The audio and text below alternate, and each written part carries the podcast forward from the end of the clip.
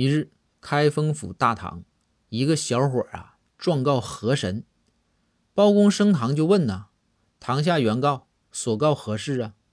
小伙就说：“大人，河神抢我东西不给我。”包公就问河神：“被告河神，你抢了吗？”河神就回道：“大人，事儿啊是这样的，这小伙啊拿着斧头啊，他掉河里了。”被小神发现，小神就拿出两把斧头，就问他说：“你掉在这个河里头啊，是这把金斧头啊，还是这把铁斧头啊？”